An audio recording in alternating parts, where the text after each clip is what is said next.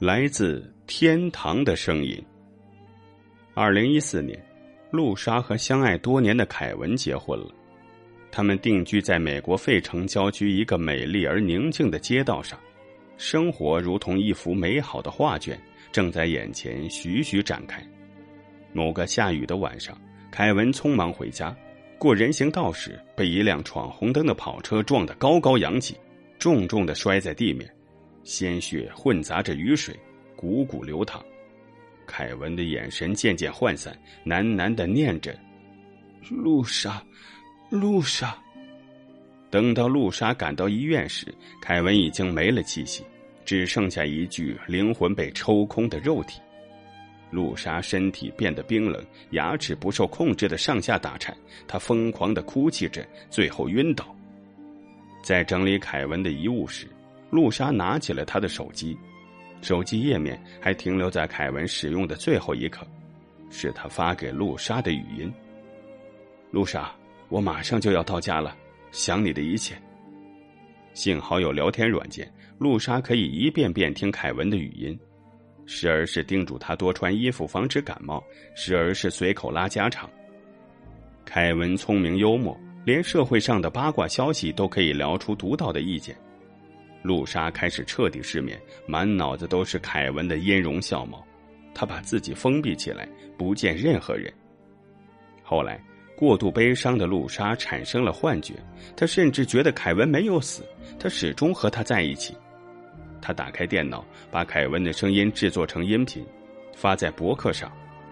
每天，露莎都要写下自己的心情日记，抒发她对凯文的相思。我好害怕呀，凯文。今天我一个人在家，半夜的时候电话响起来了，好刺耳。我接听了，但是没有人说话，是你吗？凯文，我感冒了，你已经好久没有回来看我了，你到哪里去了？九月八日是露莎和凯文的结婚纪念日，露莎做了蛋糕，点了蜡烛，却一口也没吃。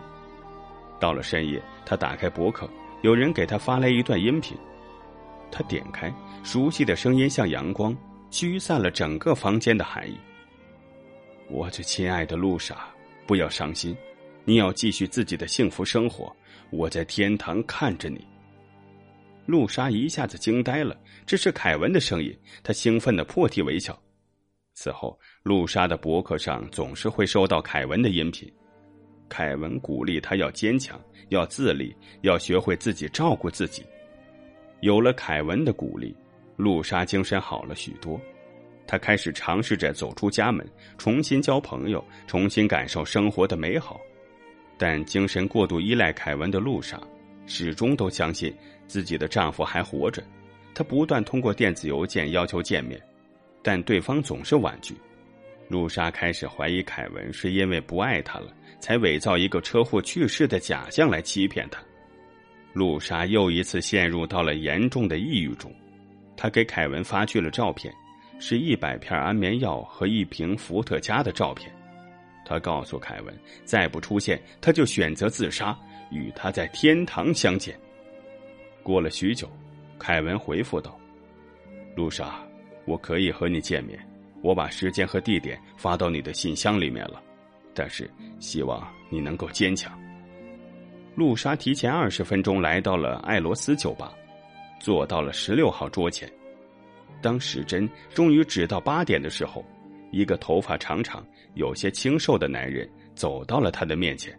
“你好，我叫艾瑞克，一直在网上扮演凯文。”露莎不愿相信，他大喊：“你在骗我！凯文还活着，快点叫他出来见我！”凯文已经出车祸去世了，艾瑞克平静的说：“你胡说，你骗人！”露莎又大喊起来。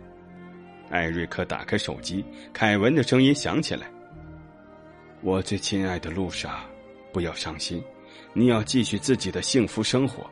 我在天堂看着你。”顿时，露莎呆了，失声痛哭。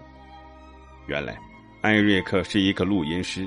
无意中发现了露莎的博客，被她的痴情所打动，他用声音合成了足以以假乱真的凯文的声音，希望能借此帮助露莎走出悲伤。